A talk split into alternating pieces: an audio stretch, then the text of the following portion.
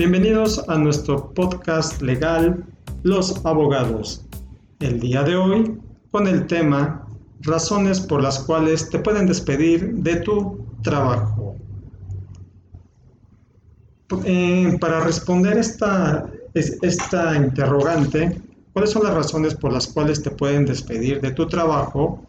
Tenemos que remitirnos al artículo 47 de la Ley Federal del Trabajo, el cual de manera textual establece que son causas de rescisión de la relación de trabajo sin responsabilidad para el patrón y nos enumera 15 causas. Vamos a comentarlas cada una de ellas. Primera causa o razón por la cual te pueden despedir. Que el trabajador o en su caso el sindicato que lo hubiese propuesto o recomendado, engaña al patrón presentando certificados falsos o referencias que atribuyan al trabajador una capacidad, aptitud o facultad de la cual carezca. Es decir, si, si al presentar tu solicitud de empleo o currículum dices que tienes capacidades para el trabajo, que no están debidamente sustentadas con tu conocimiento y para ello utilizaste certificados falsos, esto sería un motivo para que te den de baja. Pero ojo, esta causa de rescisión o de despido deja de tener efectos 30 días después de que se inició la prestación del servicio. ¿Por qué es importante señalar esto? Porque a veces el empleado ya lleva eh, algo así como seis meses y el patrón le dice, oye, creo que no funcionas para el trabajo y te voy a dar de baja. No aplica. Solamente patrón, eh, tienes 30 días para comprobar si el trabajador tiene las cualidades y aptitudes que ofreció en el momento de la contratación. Ahí quizás les venga en mente el contrato a prueba y por eso se habla de contratos a prueba y de cuántos contratos a prueba me pueden dar. No existe el contrato a prueba como tal, pero sí existe la posibilidad de que el patrón durante el primer mes compruebe que tiene los conocimientos y habilidades necesarias para el desempeño del puesto y de no ser así, se puede rescindir la relación de trabajo. Número 2. Dice incurrir el trabajador durante sus labores en faltas de probidad y honradez, en actos de violencia, amagos, injurias o malos tratamientos en contra del patrón, sus familiares o del personal directivo o administrativo de la empresa, o en contra de clientes y proveedores del patrón, salvo que medie provocación o cobre en defensa propia. Pues básicamente aquí estamos hablando de actos de agresión o de mentira o de falsedad en contra de la empresa, de sus directivos o de los familiares del empresario. Número 3.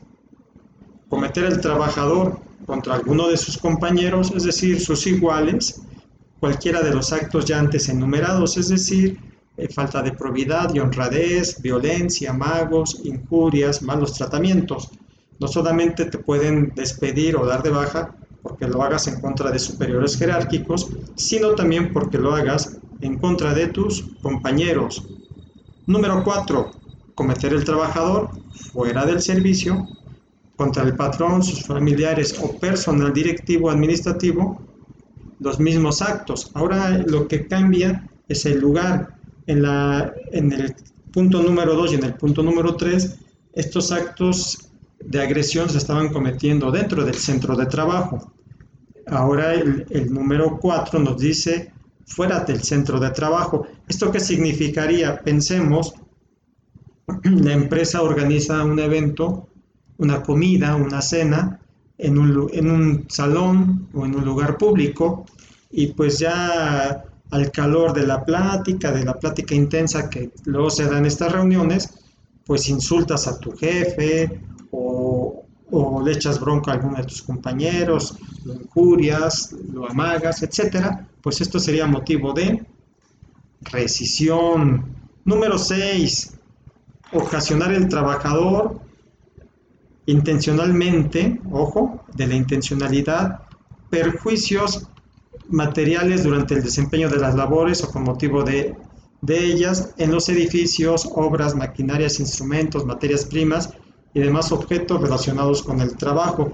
Es decir, si dañas bienes de la empresa, Esto sería motivo de despido, cualquier, dueño, cualquier bien de la empresa.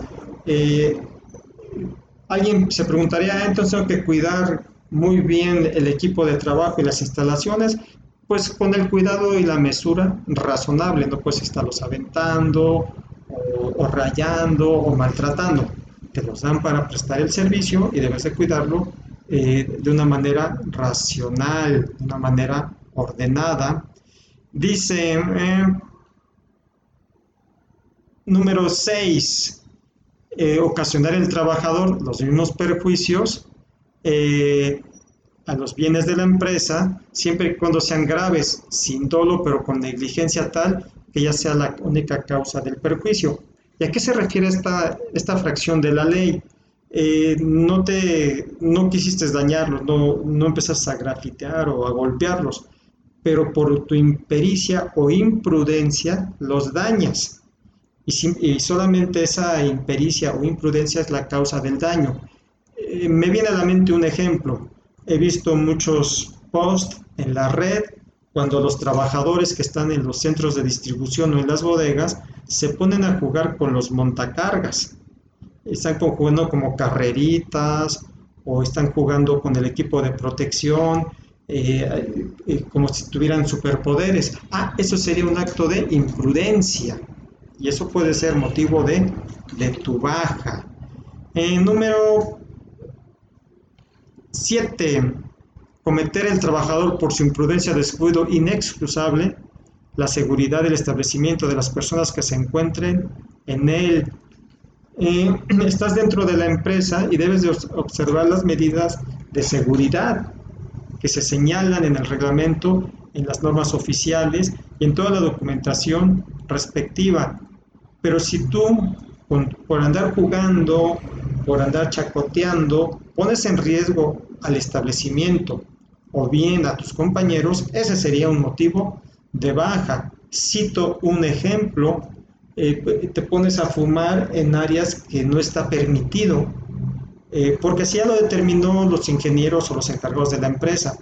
Eh, podría haber flamables o podría alterarse los sistemas contra incendios y dañar, dañar uno o varios bienes. Eso puede ser motivo de, de baja. Eh, vamos a la, siguiente. Cometer el trabajador actos inmorales o de hostigamiento y o acoso sexual en contra de cualquier persona en el establecimiento o lugar de trabajo. Actos de acoso, hostigamiento, actos inmorales. Es decir, si tienes un jefe, una jefa eh, un compañero de trabajo, compañera de trabajo, que como dicen por ahí, ya te trae de encargo o ya te echó el ojo o te está haciendo insinuaciones de tipo sexual o de contenido sexual, pues esto es motivo de despido. Y también aquí yo abundaría que inclusive la norma 35, los protocolos para prevenir la discriminación, también aplicarían y reforzarían tus conductas que pueden ser motivo de baja. Por eso se debe tratar a tus compañeros y compañeras con todo el respeto, exigirles dentro de, dentro de un marco laboral que cumplan con su trabajo, pero hasta ahí, como dicen, no se vale hacerles bullying. Eh, vámonos con la número 9, revelar el trabajador los secretos de fabricación o dar a conocer asuntos de carácter reservado con perjuicio de la empresa. Ojo, revelar secretos de fabricación o dar a conocer asuntos de carácter reservado. Me viene inmediatamente a la mente una pregunta que nos hacen muy reiterada. Oiga, no me dejan entrar con mi teléfono celular dentro de la empresa y menos a las áreas de producción ¿Esto por qué? ¿O no me dejan postear en redes sociales que estoy dentro de, las instalaciones? Pues a, lo mejor sin querer o a lo mejor queriendo, pues al sacar una fotografía del ambiente interior de tu empresa o de los procesos de producción, estás revelando secretos.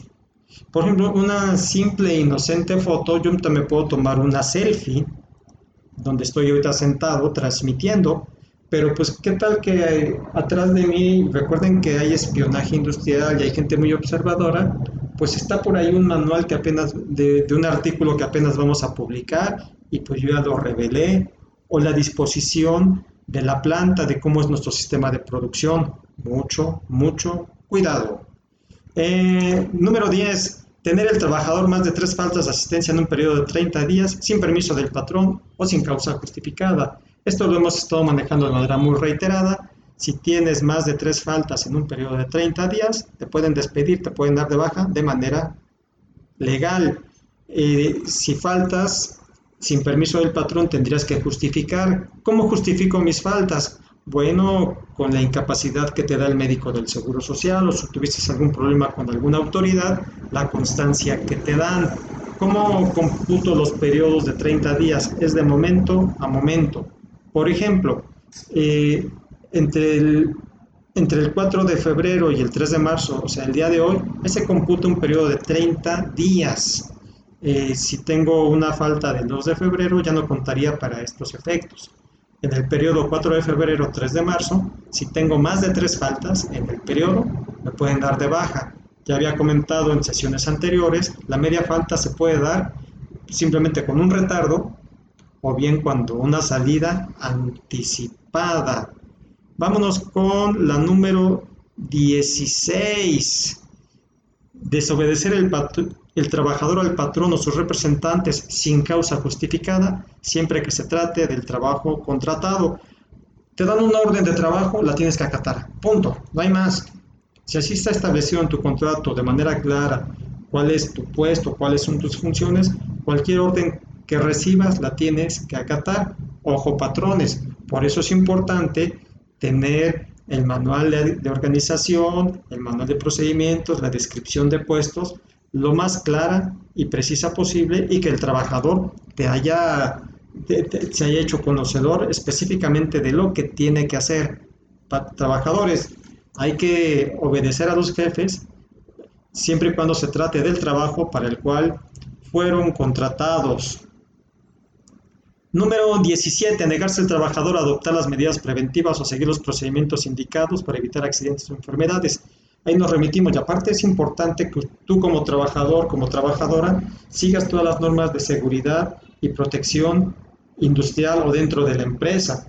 Hay protocolos de seguridad que, que, hace, que hace la gente de, eh, que, que, estudia, que trabaja para prever riesgos laborales. Como se dice en, muchas publicaciones, después de un accidente ya nada es igual puede haber mutilaciones, amputaciones, daños severos a, tu organismo, al de otras personas, a, los, a las instalaciones. Las normas de protección civil, las normas de seguridad industrial, hay que seguirlas y si no las sigues, te pueden dar de baja. La número 18, concurrir el trabajador a sus labores en estado de embriaguez o bajo la influencia de algún narcótico o droga enervante.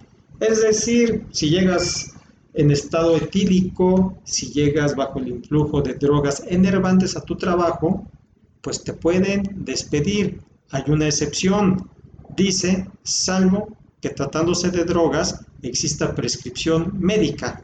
Pero para ello, si el médico te prescribió alguna, el consumo de algún medicamento que se podría considerar como enervante, tienes que informarle al patrón antes del inicio de la jornada de trabajo y presentarle la prescripción médica. De no ser así, te pueden dar de baja de manera justificada. Eh, número eh, eh, yendo por el 17, estoy contando mal, perdón, número 14, la sentencia ejecutoriada que imponga al trabajador una pena de prisión que impida el cumplimiento de la relación de trabajo. ¿Qué es una sentencia ejecutoriada? Bueno, si una persona comete un delito, tiene que ser procesada por un juez penal. Eh, el juez va a emitir una sentencia y esa sentencia puede ser recurrida por el, por el procesado. Hasta que esa sentencia no quede firme, es decir, ya no haya medio de impugnación en contra de la misma, se dice que es una sentencia ejecutoriada. Si esta sentencia te priva de tu libertad y eso hace imposible cumplir la relación de trabajo, bueno, pues entonces esto es motivo de baja justificada. La siguiente, la falta de documentos que exijan las leyes y reglamentos necesarios para la prestación del servicio cuando sea imputable al trabajador y que exceda el periodo a que refiere diverso artículo.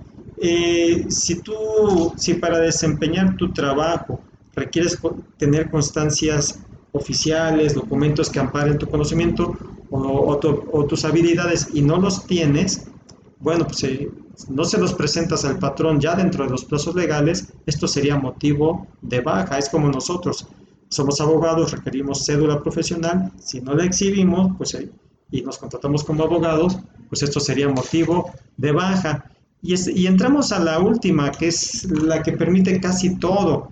Dice las análogas a las establecidas en las fracciones anteriores de igual manera graves y de consecuencias semejantes. Es decir, esa clasificación antes mencionada del artículo 47 es enunciativa, más no limitativa. Si existiera algo en adición que se parezca, que sea similar y que traiga las consecuencias graves eh, y de, de trascendencia en la relación de trabajo, también podrá ser hecha valer por el patrón.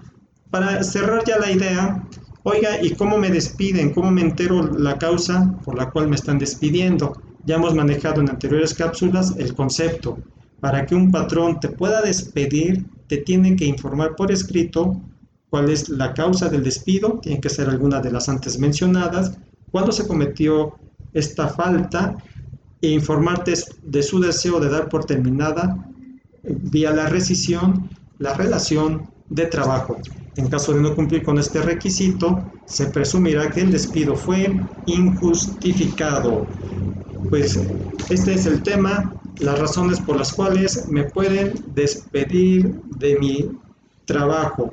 Eh, este podcast legal, esta transmisión, es gracias a los amigos de Conciliación y Arbitraje México con la participación de el abogado de México. Gracias y hasta pronto.